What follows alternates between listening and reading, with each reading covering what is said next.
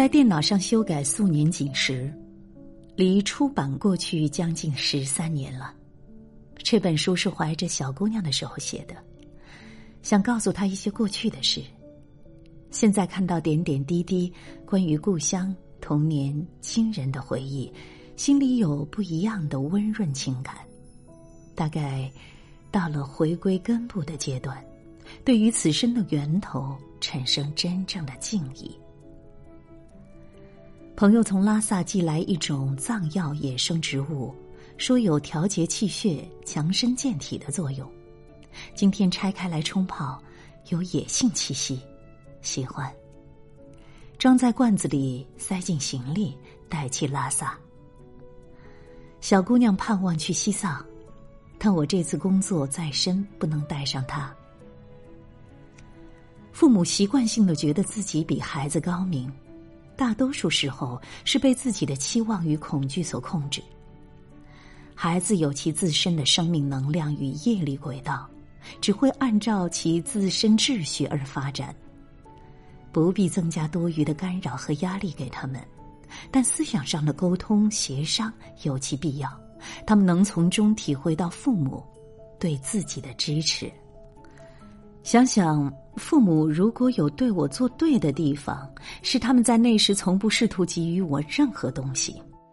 我曾经觉得自己收到的爱不够，现在觉得这恰好是可以野蛮生长的空间，并不需要额外对他叮嘱什么。他需要的也不过是我的耐心与宁静。海拔三千六百米，空气清冷。盛开白色山梅，一束束白花。窗外正对大雪山，空阔纯净。青稞田在风中晃动的频率和节奏让人融化。这些景象用文字描绘很难，或者也很容易。它展示我所不了解的西藏的另一面，纯净而无畏，自然的力量。长时间凝望雪白和微微透蓝的冰川湖泊，冰块突然碎裂和坠落的声音令人警觉。这种美是我以前不知道的，遥远、冷僻，仿佛世界的尽头。